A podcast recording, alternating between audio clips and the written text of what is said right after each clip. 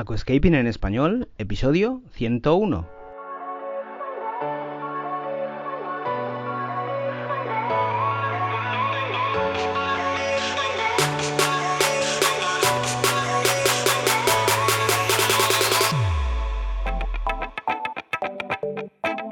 Muy buenos días a todos y bienvenidos a Aquascaping en español, el podcast de Nascapers para todos aquellos apasionados al paisajismo acuático que queréis llevar vuestro acuario a un nivel superior.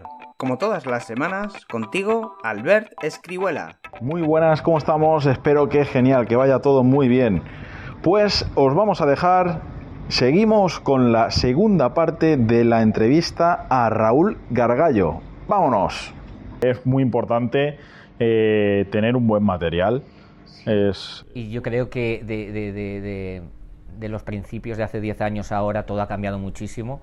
Eh... Sí, bueno, hoy en día, hoy en día es impresionante. O sea, eh, eh, yo me acuerdo la época que tú comenzaste había raíz roja en ya, maderas y ya. y ya. está. Y calidades. Y la serie que, que, que, llegaba aquí que era. Eran todo calidades europeas, porque los asiáticos, pues, se quedaban la creme de la creme.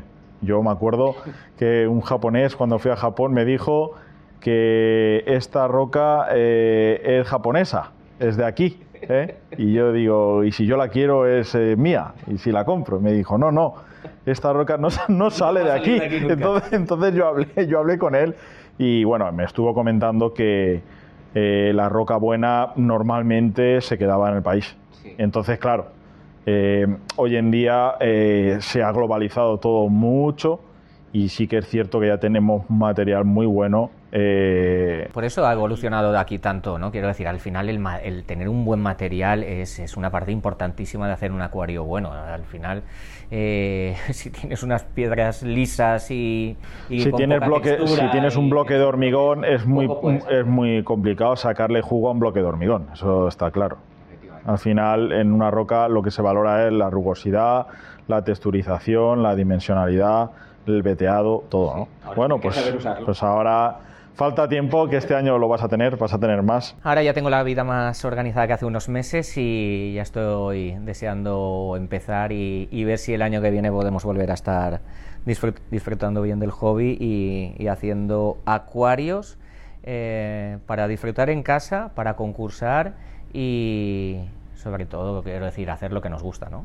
Sí, y eh, al final es como una inyección que te da en tu día a día, al tener un acuario, el sentirte feliz con él y pues bueno, eh, a quien no le endulza un pastelito, ¿no? Si puedes quedar bien hombre, claro. en algún concurso, pues hombre, evidentemente a quien no le viene bien un dulce. Hombre, a mí, a, a mí el hobby lo que me aporta es, es, una válvula de escape del día a día, de los problemas del trabajo, es poder relajarme o tanto mentalmente si quieres crear porque esa parte creativa me encanta, o, o, o si estás evolucionando el acuario. Claro, o sea, eh, yo me acuerdo muchas veces que has venido a por plantas, te has llevado cuatro rocas pequeñas y arena y, y eh, el día siguiente la tarde era tuya, ibas a maquetar y ibas a evadirte y, sí. y eso, eso ilusiona, ¿eh? O sea, sí. cuando te pones a hacer una eh, cuando te pones a maquetar el acuario y ver el resultado final, hacer un cambio de agua y al día siguiente verlo impecable y que te ha quedado bien, Buah, pues eso es impagable, ¿eh? ese es placer. una satisfacción total. Ese placer es impagable. Es una satisfacción total. Por eso digo que, que al final eh, sí, esto lo hacemos por hobby, lo hacemos porque nos gusta y, y los concursos ayudan a, a querer mejorar y, y, y, hacer acuarios cada vez más impresionantes, ¿no? Claro. Bueno, ¿y qué aquascaper mundial es un referente para ti? O sea, es decir, eh, haciendo cómputo en general, ¿cuál es el que coges y dices de una manera regular, constante, y dices... Para es... tres nombres, ¿vale? El primero es el tuyo por cercanía y porque eh, me has enseñado todo este mundo. O sea, quiero decir, al final eh, es así, hemos compartido tanto y, y, he aprendido tanto de ti que, que, evidentemente por mí solo no hubiera sido posible hacer acuarios como los que he hecho. Eh, eso, es, eso es indudable, pero luego si quiero poner dos nombres encima de la mesa a nivel internacional, pues yo creo que son los dos nombres, eh, por algo son los más premiados de, de, la historia, que es el señor Fukada y el señor Yoshi. Estaba claro. Estaba claro, ¿no? pero son los que los que creo que más me han marcado, los que los que tú no te acuerdas esa época en la que llegaba la hora de enseñar los acuarios y todos estábamos deseando ver el acuario de Fukada, a ver qué se había inventado ese año. Fukada eh, creó, Fukada yo creo que ha creado algo distinto a lo que han creado los demás aquascapers. Yo creo que Fukada nos trajo ese acuario de impacto. Impacto natural. Y, lo hiciera con lo que lo hiciera. Sí, porque él iba cambiando. Un año te hacía. Él cambiaba. Rocas, al año siguiente te Él cambiaba, pero, pero la firma estaba. Estaba patente en el interior. Tú veías que era de él. y, es una pena que, que, se nos haya ido de los concursos, pero. Bueno, pero su, su, su legado está ahí. Eh lo que transmite. Yo, ¿Te acuerdas cuando lo trajisteis aquí a Nascapers? La aquí, aquí, aquí entró, aquí, junto con Masas. Aquí, mira, aquí donde estoy yo ahora estaba, ¿eh? estábamos montando aquí el acuario. No, lo hemos hecho adrede. No lo hemos hecho adrede. pero, pero bueno, Fucada, Fucada ha sido impresionante, ahora se ha relajado un poquito más pero sus obras yo creo que han marcado han marcado mucha eh, tendencia. El del 2016 creo eh, que el del 2016 para mí es el mejor acuario de la historia del aquascaping, el de el de raíces, el de raíces donde la base la monta con las unzan estondeada y le pone raíces, es, es, de loco. O sea, tú ves una unzan, yo veía una unzan y en mi vida hubiera yo montado con una unzan lo que montó el de base. Nadie, nadie. Y él se cascó con la unzan esa base para las... Esa, esa época 2016, 17, 18 de Fukada, eh, bueno, bueno, es, yo creo que de lo mejor de la historia junto con Yosim, eh, porque es lo que te decía, es que sus acuarios tenían magia, eran impactantes, eran impresionantes y, y, marcó una tendencia de, querer hacer este tipo de acuarios, ¿no? Y luego Yosim, pues Yosim es otro genio, ¿no? Eh, un tío que, que crea para mí, Para mí, sobre todo, Josh Sim lo que ha creado es el estilo propio y luego eh, una constancia y regularidad en el tiempo. Ha sido durante muchos años y en muchos concursos muy campeón. Y, sigue, sigue. Y, y sigue. Pero, pero eh, eh, o sea, el crear un estilo propio y que luego ese estilo se copie o, se quiera intentar hacer y tal, pues eso está al alcance de, muy poca gente y yo Sim es un, un personaje que nos ha aportado esto, que nos además que nos ha, nos ha explicado cómo hacer un acuario de concurso. Que... Aparte, Sim tiene quizás cada persona su mundo, ¿no? No es nadie ni mejor ni peor, cada persona es un mundo. Eh, quizás Sim sea mucho más cercano que, que Fukada. Un poquito más cercano. Bueno, al final él no le ha costado mucho el compartir y transmitir sus conocimientos. Es una persona que si tú le saludas eh, por Facebook, él te saluda también. O sea, es, una persona que... De hecho, hoy le ha puesto me gusta un plato mío de jamón en Facebook. Pues ya sabes, mándale, mándale jamón a Malasia. Eh, pero, pero sí, eh, yo creo que son los dos, sin duda, ¿no? que siempre estábamos esperando ver sus acuarios. La, palabra masterpiece, ¿no? La palabra masterpiece en acuario, pues se traspola a, los acuarios de Fukada y de Sim sin duda. Y los dos, pues con este estilo que es eh, personalmente el que a mí más me gusta, ¿no? Ese estilo salvaje, si se puede denominar, ese estilo de, grandes contrastes, de, grandes sombras, de, de cuidar todos los detalles, de las capas, de las perspectivas todo eso que te planteas hoy en día, gracias a, tíos como estos, para hacer un acuario, si quieres hacer este estilo, ¿no? Todo eso que, te planteas. Y te inspira mucho esta gente también. Te inspira mucho y las cosas no son imposibles, son difíciles, pero no son imposibles. Entonces son, se puede alcanzar ese nivel o, o pues intentarlo y, tener un buen nivel. Y luego al final cada uno, tú te pones eh, con tu acuario y cada uno al final le va dando su estilo. Es decir, eh, tus acuarios son totalmente reconocibles. Yo sí que me he movido un poco más en cambiar eh, durante algunos años iba más con rocas, ahora parece que voy más con raíces y tal, porque me gusta cambiar. Bueno, tú este año has hecho un buen cambio. yo, yo, estaba, yo tenía matrimonio de hecho con la Sergio y la dejé un año Vamos a ver si sorprende como esperemos en el acuario que has hecho este año. Pero, pero bueno, pues esto es un poco estos personajes los que te inspiran, ¿no? A mí son los personajes que más me han inspirado, sus acuarios, los que más me apasionan, los que más me remueven y los que más he estudiado. Quiero decir, al final me gusta analizar los acuarios, me gusta eh, ver cómo lo hacen, eh, las estructuras, las plantas, eh, pues todo, todo, tanto hardscape como, como plantado, y estos son los grandes referentes. Yo siempre digo lo mismo, si quieres buenos resultados, fíjate en los mejores. Siempre. Y eso, eso me ha llevado a mí a alcanzar grandes metas, ese dicho. ¿Te gusta el paisajismo acuático? ¿Te apasionan los acuarios plantados? ¿Alucinas con peces, plantas, gambas y caracoles? En nascapers.es puedes encontrar todo lo necesario para montar y mantener tu propio acuario plantado. nascapers.es tu tienda de acuariofilia online. Y bueno, eh, volviendo ya un poco al tema más eh, concreto con tus acuarios, explícanos un poco, eh, una vez coges el calendario anual, cómo te organizas el montaje, las fases de ejecución. Vale, bueno, eh, eh, mi calendario de montaje del acuario se basa sobre todo en compaginarlo con mi trabajo. Y porque como hablábamos antes, que al final un acuario de, competición tiene una exigencia brutal y sobre todo en los primeros meses ya lo sabemos, eh, yo tengo que compaginarlo con, con mi trabajo. En mi trabajo eh, los grandes meses es la campaña de Navidad, que es noviembre y diciembre, y ahí no puedo prestarle ni, una hora. Por lo tanto, yo mi planteamiento siempre es, eh, durante la época de verano le voy dando forma a la idea que quiero tener, y de septiembre a noviembre, diciembre, es una, son unos meses de trabajar el hardscape de forma muy tranquila, muy paciente. Eh, los trabajos de los últimos años yo creo que son muy potentes en cuanto a Hardscape, se hayan entendido más o menos, eso, eso, da igual, pero son trabajos muy estudiados, eh, cuidando mucho las grandes estructuras y, y, luego todo el tema de los detalles.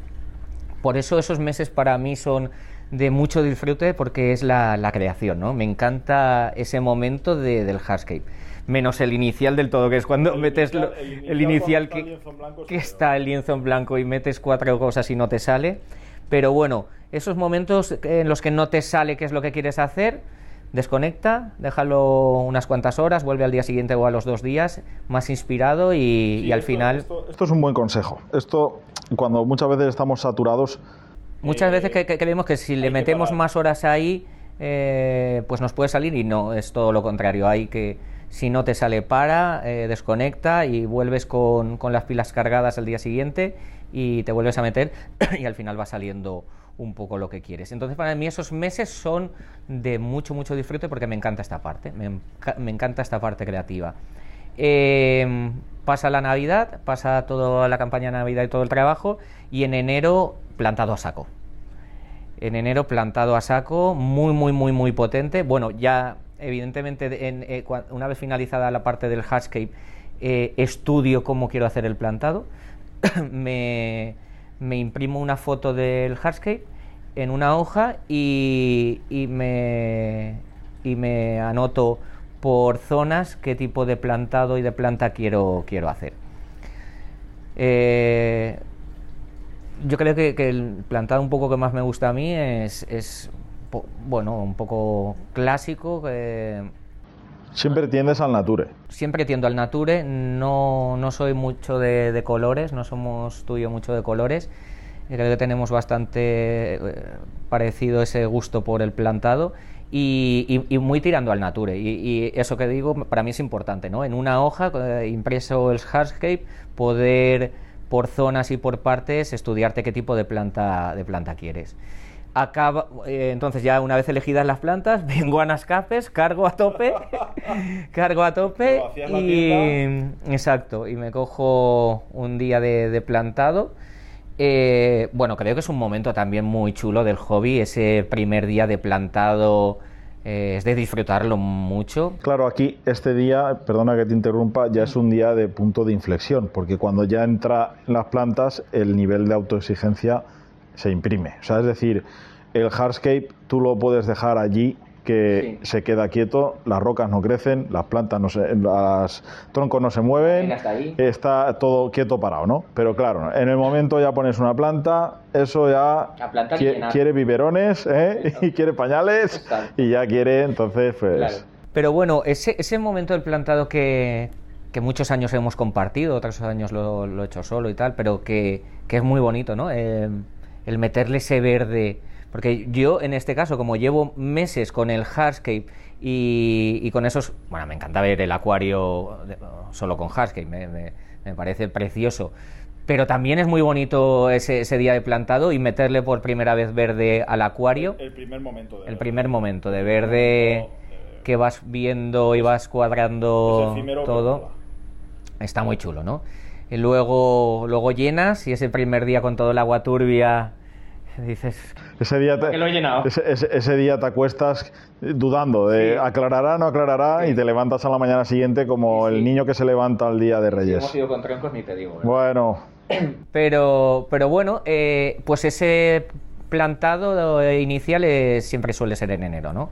Eh, mitad de enero o finales de enero, una vez estudiado y, cogidas las plantas, pues eh, y luego ya la, evolución del acuario hasta, hasta la semana final de mayo y foto. Yo creo que todas las partes de, de, este hobby son bonitas, para mí menos una, que es el día de desmontaje, que lo odio. creo que coincidimos. El sábado que viene tengo que desmontar el acuario grande. Si estamos con acuarios de este tamaño, pues sacar todo el material es bastante... Es un engorro porque cubos, pozales, eh, se mancha todo, el agua turbia y... Pues ahora con dos niñas y la mujer en casa, ¿sabes? Pues bueno, pues, pues ya pues vas, vas formando equipo. Ese, día, ese día se van, ese día, se, se, van por ahí. Ese día te dejan solo. Hasta que crezcan las niñas y las tenga ahí de ayuda. Ese día solo.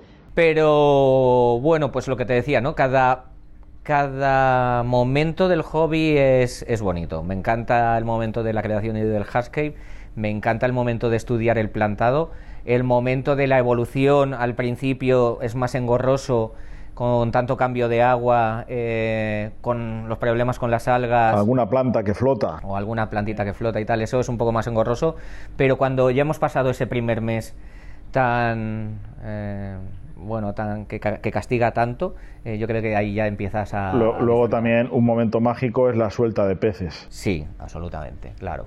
Sí, porque al final, oye, nosotros nos hemos metido en los acuarios como hobby porque nos gustan los peces. Sí, claro. Y nos gusta ver, ver el acuario con vida. Pero la, la, suelta de peces, pues es un momento también bonito porque vas a la tienda, los eliges, y los sueltas y el primer día como están cagados, están asustados, pues se juntan como una pelota.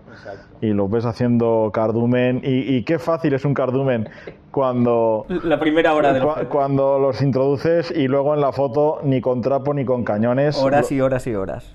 Vaya. Sí. Pero bueno, bien. Entonces, con la fase de hardscape es con la que te quedas más. Yo creo que es con la que posiblemente más disfruto hoy en día.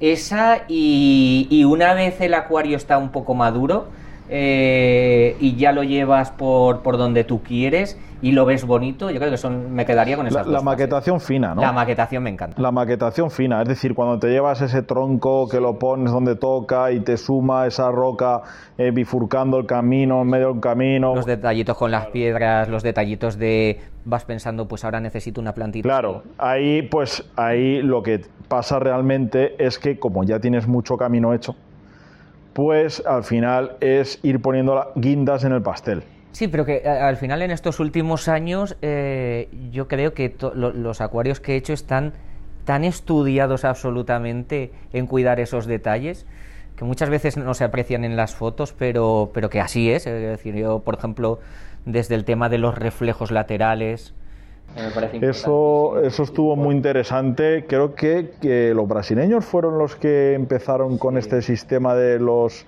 reflejos laterales. es como que le da más amplitud. Sí, y, y, en, creo que fue el acuario del 2017, uno que después de, perdón, 2019, después del del plate, el acuario ese que hice con rocas, con buenas sombras y tal, Me acuerdo en, los comentarios de algún concurso que no sé si sería Fukada o, o Yoshimo, uno de estos, que me habló de los reflejos de ese acuario. El efecto espejo. Y ahí es cuando, cuando me cambió también el chip y he buscado ya en los últimos años que todos esos detalles estén súper estudiados, súper cuidados, porque es lo que, lo, que, lo que te da ese plus, ¿no? Y, me encanta entonces esta fase de, de, cuidar y de mimar esos detalles, de meter las manos en el acuario y si hay que cambiar alguna cosita, si hay que cambiar alguna roca, si hay que detallar, eso yo creo que es lo más bonito porque ya te va guiando hasta la foto final. Claro, es como que vas perfeccionando lo que has hecho con mucha meticulosidad y vas sumando más, más puntos, ¿no? Y hasta aquí el episodio de hoy. Muchísimas gracias por todo, por vuestras valoraciones de 5 estrellas en iTunes, por vuestros me gusta y comentarios en iVoox, y por supuesto por suscribiros a este podcast. Ah, y por cierto, ahora en Spotify podéis calificar el podcast con 5 estrellas. Lo digo nada y lo digo todo. Nos escuchamos la semana que viene con mucho más Aquascaping en español.